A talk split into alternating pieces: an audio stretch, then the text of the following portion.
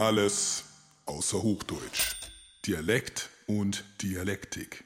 Episode 1.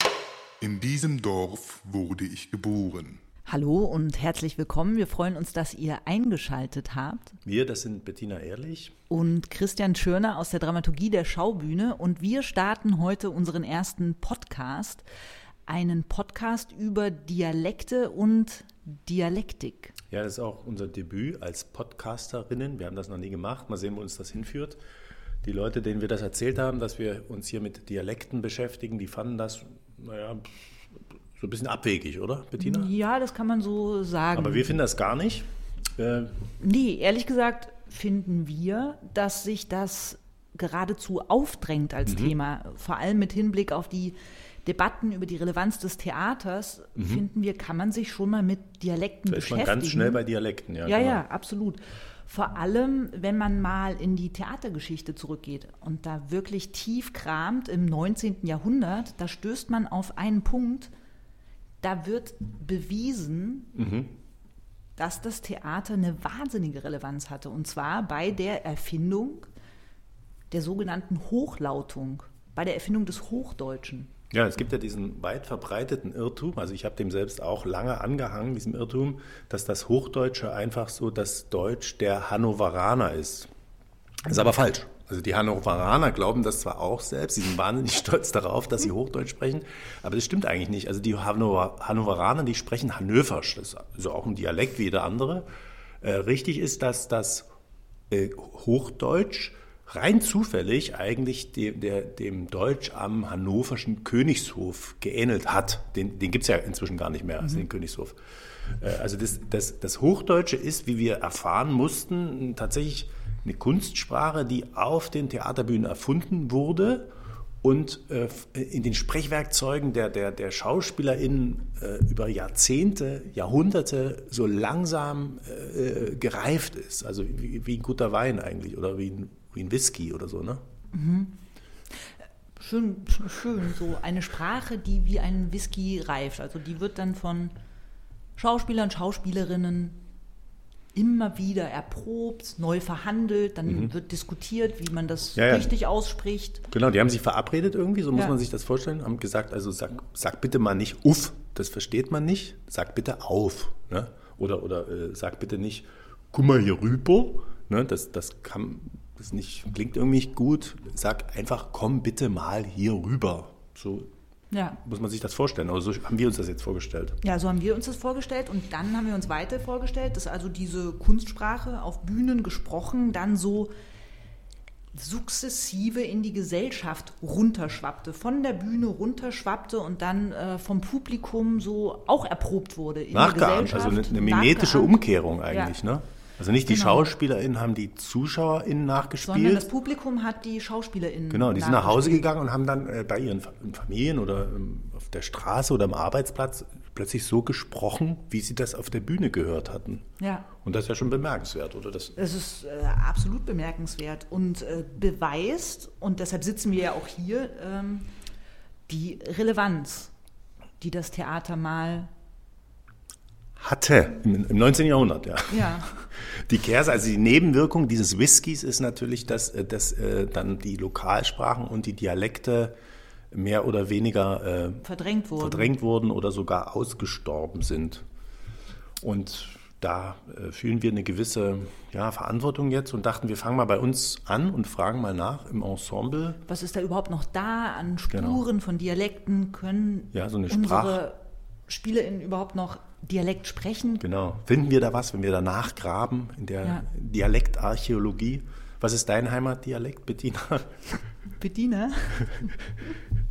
Thüringisch. Thüringisch. Also mein, mein Dialekt ist sächsisch. Die eine oder der andere wird es gehört haben. Ich kann es gar nicht verleugnen, obwohl ich lange dran gearbeitet habe auf der Schauspielschule. Also mir, mir ist es nicht aufgefallen. Danke. Aber wir werden also neben Ensemblemitgliedern auch Expertinnen einladen und überhaupt uns mal erkundigen, was ist das eigentlich ein Dialekt oder was ist ein Soziolekt, was ist eine, eine Kiezsprache, was sind Akzente. Ja, und wir werden uns aber auch über soziale Zuschreibung unterhalten, über Distinktionsprinzipien. Klassismus, Naturalismus, Nationalismus. Globalisierung, Bertolt Brecht und ich finde auch Tiere.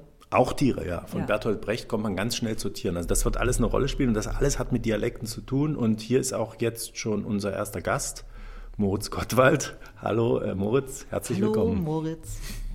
Der Schauspieler.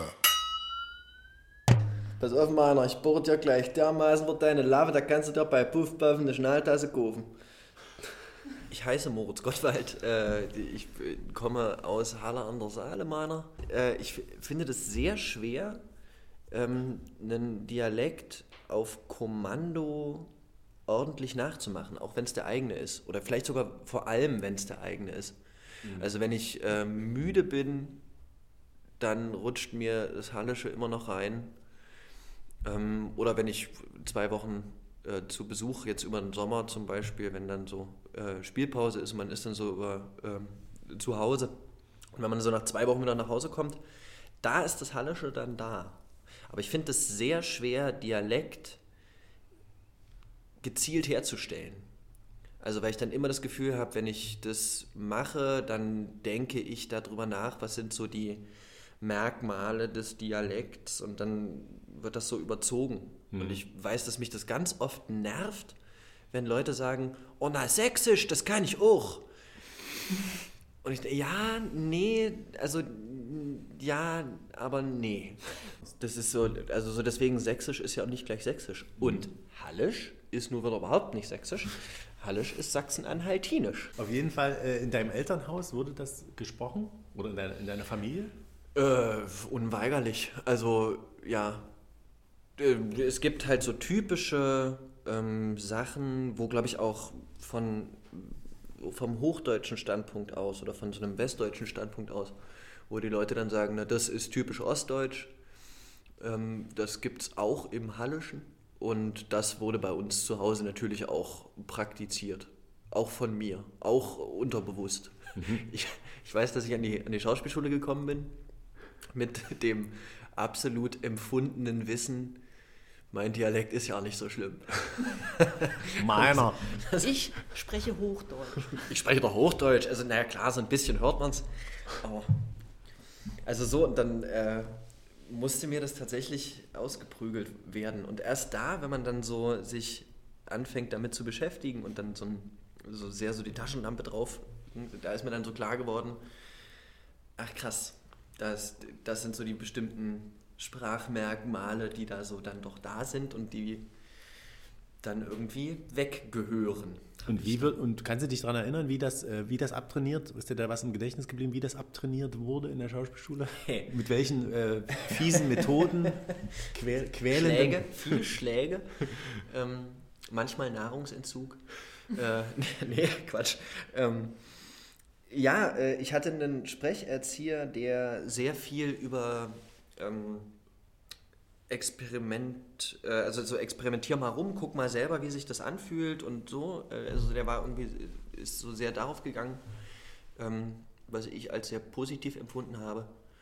Und ja, das klassische Beispiel ähm, im Hallischen ist ganz klar verankert, dass das R wird nicht gesprochen oder das R wird nicht, es gibt dieses, ähm, das rollende Zungen-R, also das R gibt es im Hallischen Sprachgebrauch so nicht.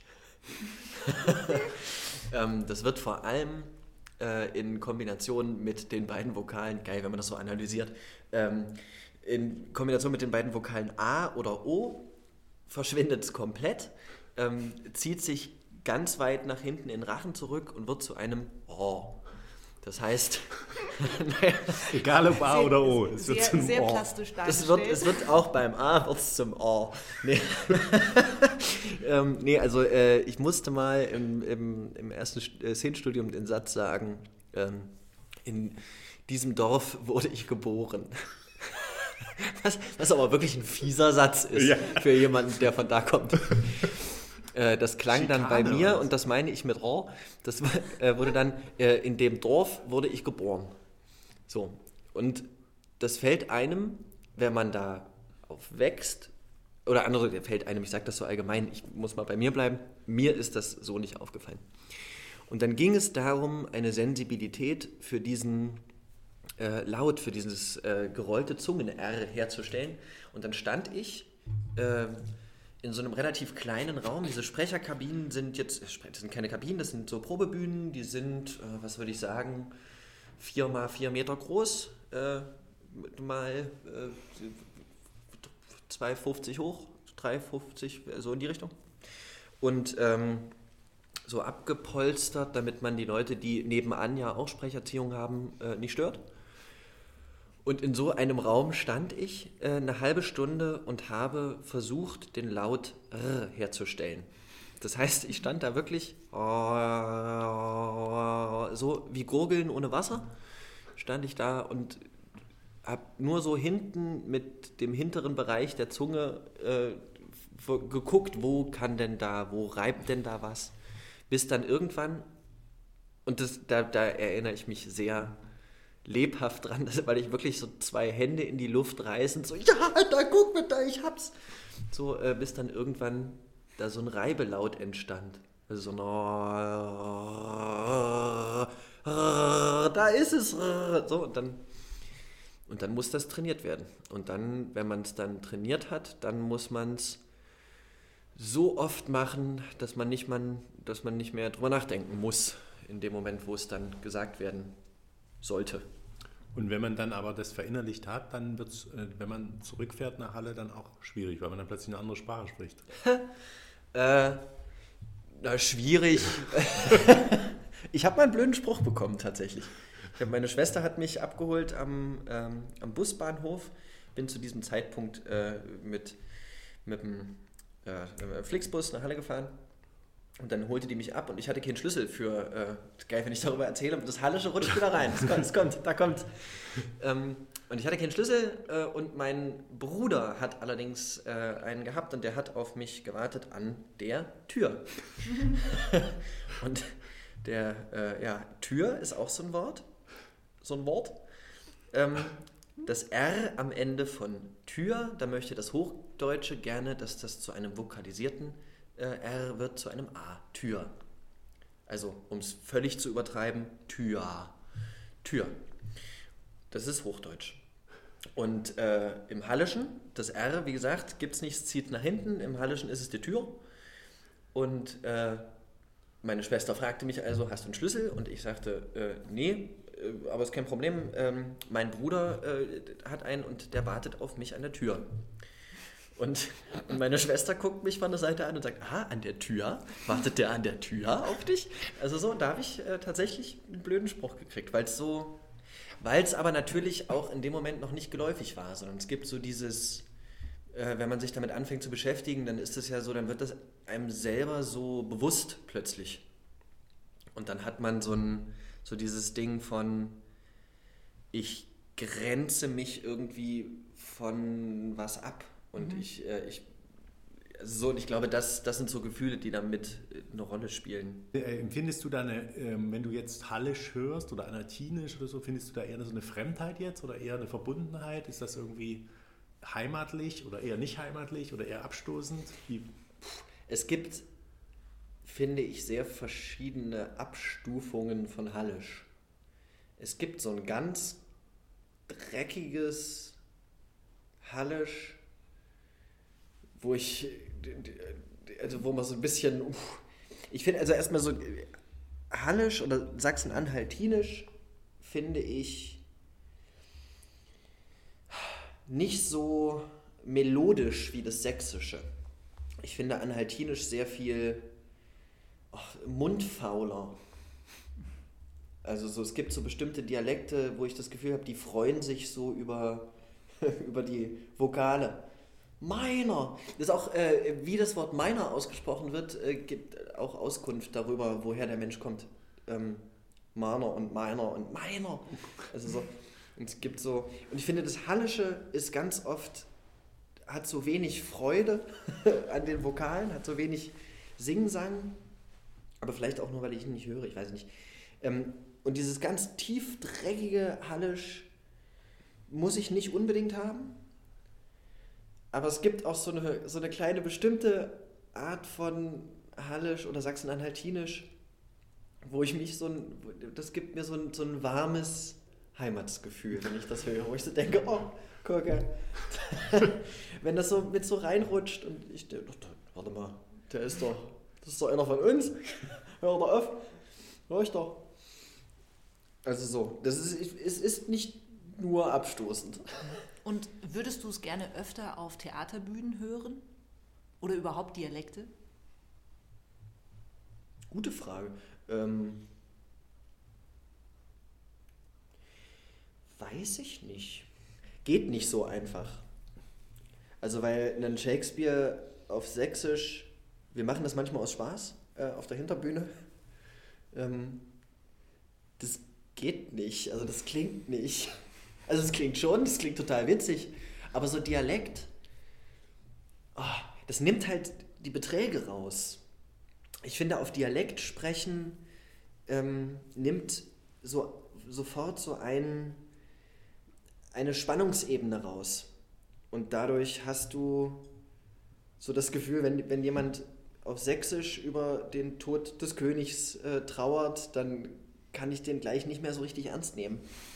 Aber das ist, vielleicht kann man damit ja auch lustig arbeiten. Also vielleicht ist das, wäre das mal total schön, ein Stück zu haben, wo jemand so richtig hart im Dialekt spricht und dann aber so ganz hohe Beträge. Das kann auch gut sein, dass das eine, eine astreine Dissonanz ergibt. Kannst du noch mal ein paar Sätze auf äh, oder so ein paar Klangbeispiele uns geben fürs Hallische? So ein paar äh, Straßen, abgelauschte Straßendialoge oder äh, Sparkassengespräche?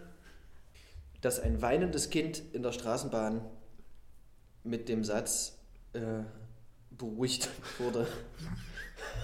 Ast Pasquale, ne, sie nicht rum, Ast Pasquale, aber jeden heute noch vor den Nilpferde. Auf Hochdeutsch hätte diese Mutter also gesagt, ähm, so beruhige dich doch, liebes mein kind. liebes Kind Pascal. Äh, wir werden heute noch zu den Nilpferden gehen. Und auf Hallisch ist eben, von sie nicht rum, Ast Pasquale, aber jeden heute noch vor den Nilpferde. Danke. Vielen, vielen Dank. vielen Dank. Der Experte. Ja, wir sitzen hier jetzt mit Dr. Peter Rosenberg, Linguist an der Viadrina in Frankfurt an der Oder. Herzlich willkommen. Danke, dass Sie sich Zeit nehmen, um mit uns über Dialekte zu sprechen. Ja, habe ich gern gemacht. Ich bin auch ein alter Schaubühnenfan und habe mich gefreut, in Corona-Zeiten auch mal wieder hier sein zu dürfen. Toll. Wir dachten, wir steigen erstmal so ganz grundsätzlich ein mit der Frage, was ein Dialekt überhaupt ist und wie er sich von der Sprache als solche mhm. abhebt. Also Dialekt ist auch eine Sprache.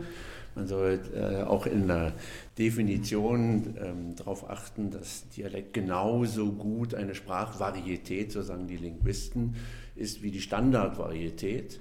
Ein Dialekt ist aber eine räumliche Sprache, eine, eine raumgebundene Sprache.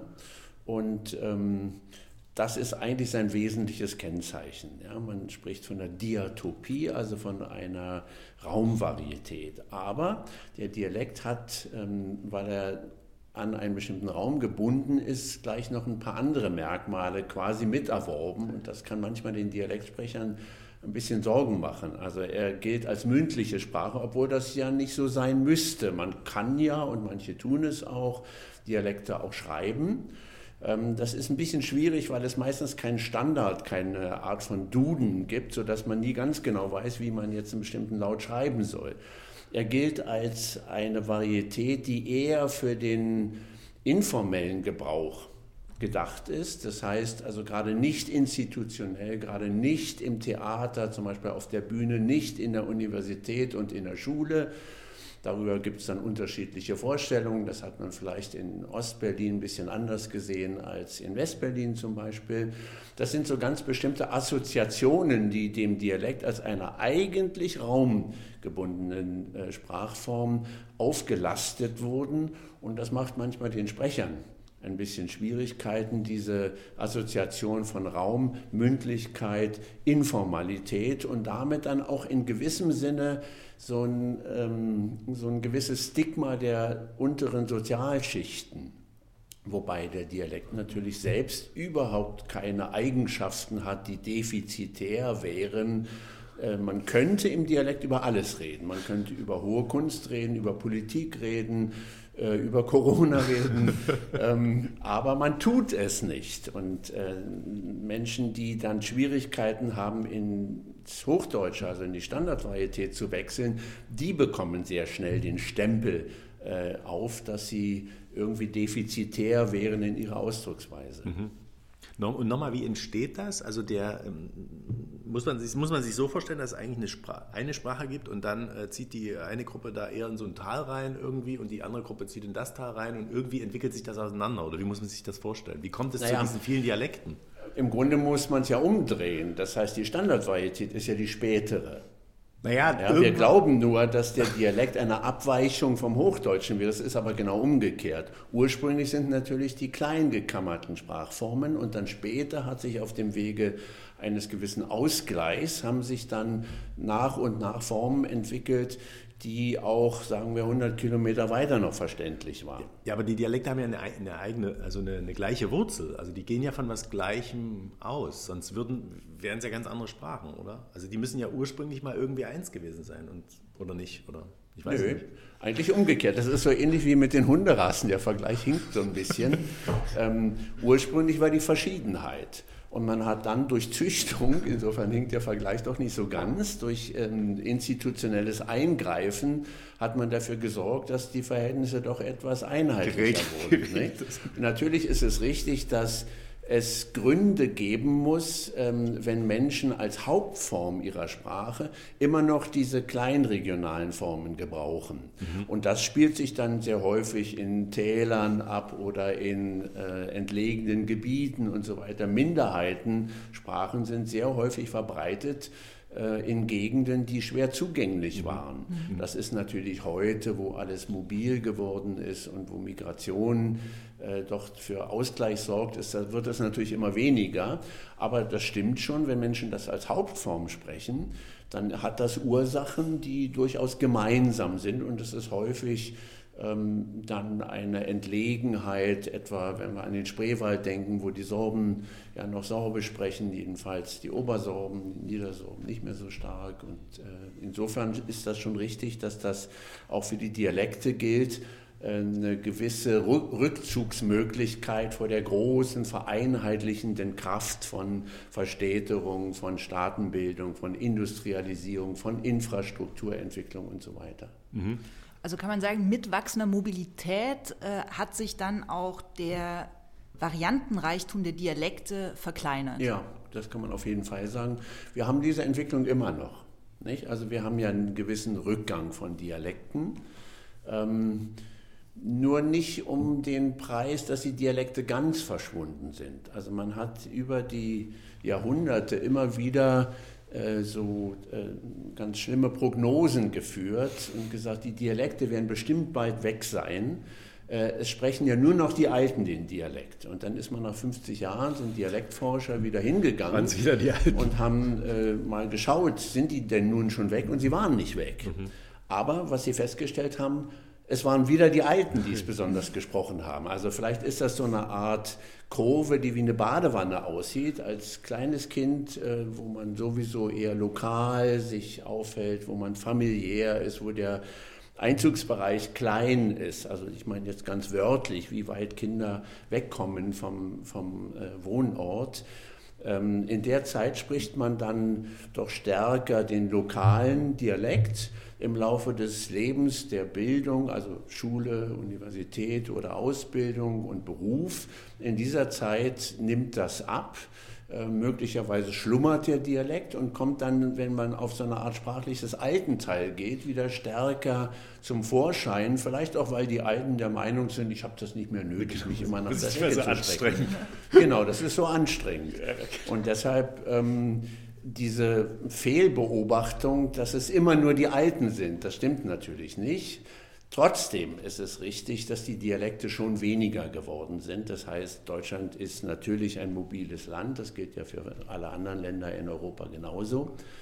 Ähm, doch äh, muss man sagen, in Deutschland ist der Regionalismus immer noch eine starke Gegenkraft. Also mhm. natürlich haben wir diese vereinheitlichenden Tendenzen, Aber ähm, kulturell und so eben auch sprachlich ist der Regionalismus in Deutschland, würde ich sagen, so stark wie kaum woanders in Europa, vielleicht mit Ausnahme von Italien und der Schweiz. Italien ist auch hochregional.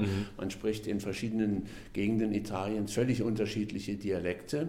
Und das ist auch geadelt, das ist auch gut so, das soll auch so sein. In der Schweiz wissen wir es alle, da ist in jedem Tal ein anderer Dialekt. In Bern spricht man anders als in Basel. Und das hat Folgen für die Netzwerke, die sich da bilden. Noch gar nicht zu reden vom Französischen, Italienischen und Rätoromanischen in der Schweiz. Aber in Deutschland ist eben doch auch der Regionalismus sehr, sehr stark, auch kulturell. Und das äh, führt im Grunde genommen zu so einer Art äh, Widerstreit der verschiedenen Faktoren mit der Folge, dass die Dialekte nicht abnehmen ähm, in dem Sinne, dass dann alle Hochdeutsch sprechen, sondern man spricht mehr und mehr sogenannte Regiolekte, so nennen wir das in der Linguistik. Das sind etwas großräumigere Sprachvarietäten, die aber immer noch regional sind. Das heißt, man kann immer noch jemandem anhören, na, er kommt wohl aus Norddeutschland oder aus Mecklenburg oder aus Sachsen oder aus Thüringen oder aus Bayern, Baden-Württemberg, Hessen, Rheinland-Pfalz, Saarland und so weiter. Und wie, viel, wie, wie viele Dialekte gibt es denn überhaupt in Deutschland?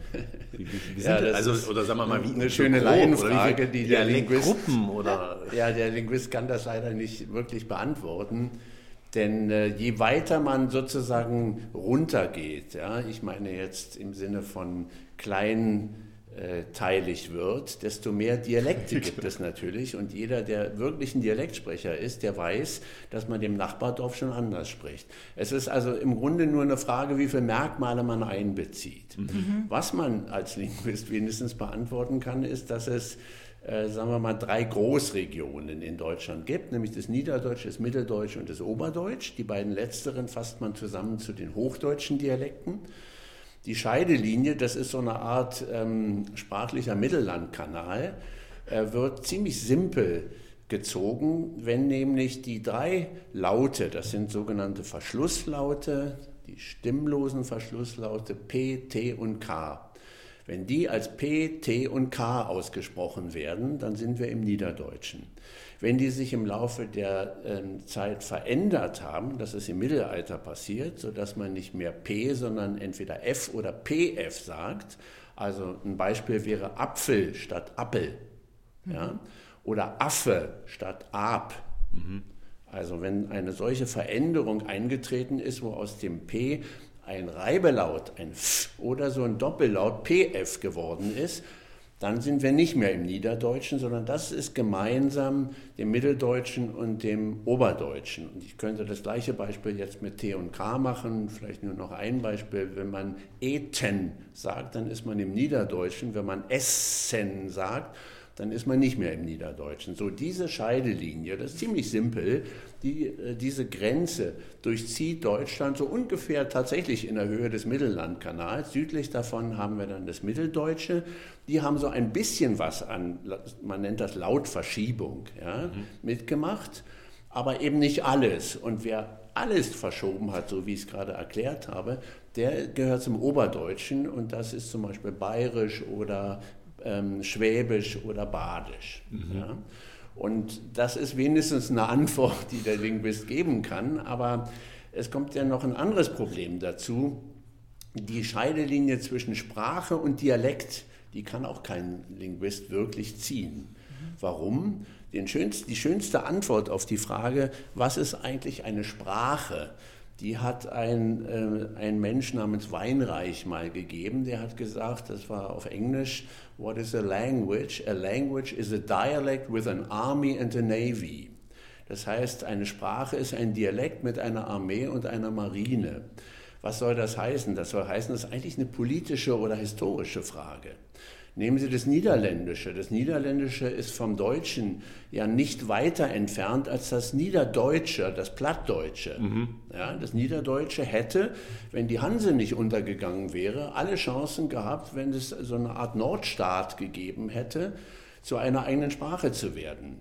Ähm, heute sieht man es als ein Dialekt des Deutschen an. Ja, das ist eine reine Frage von Geschichte und Politik im Grunde genommen. Mhm. Es hätte auch ganz anders kommen können. Das heißt, was ist ein Dialekt und was ist eine Sprache? Die Frage kann kein Linguist beantworten, weil sie keine wirklich sprachsystematische Antwort Politische einfach. Poli genau. Politische oder historische Gründe, die das Ganz genau. Definieren. Ausschließlich historische oder politische Gründe. Ja, ich würde sagen mal bis hierhin, da war ja schon wirklich sehr viel Schönes dabei, oder Bettina? Ja, das finde ich auch. Wir machen einfach nächste Folge weiter, dann auch wieder mit Dr. Peter Rosenberg und es wird unter anderem gehen um das Sächsische als Exportschlager schlechthin und ich würde sagen, wir wagen auch ein Dialekte-Ranking. Nö, das interessiert mich jetzt schon brennend, wer da vorne liegen tut bei dem Ranking. Außerdem das nächste Mal mit dabei unser Ensemblemitglied Isabel Redfern und was jetzt noch fehlt ist das letzte Wort. Der Mensch ist ein Mensch. Der war schon immer ein Mensch. Und der Mensch wird auch immer ein Mensch bleiben. Merke dir das, du Vogel.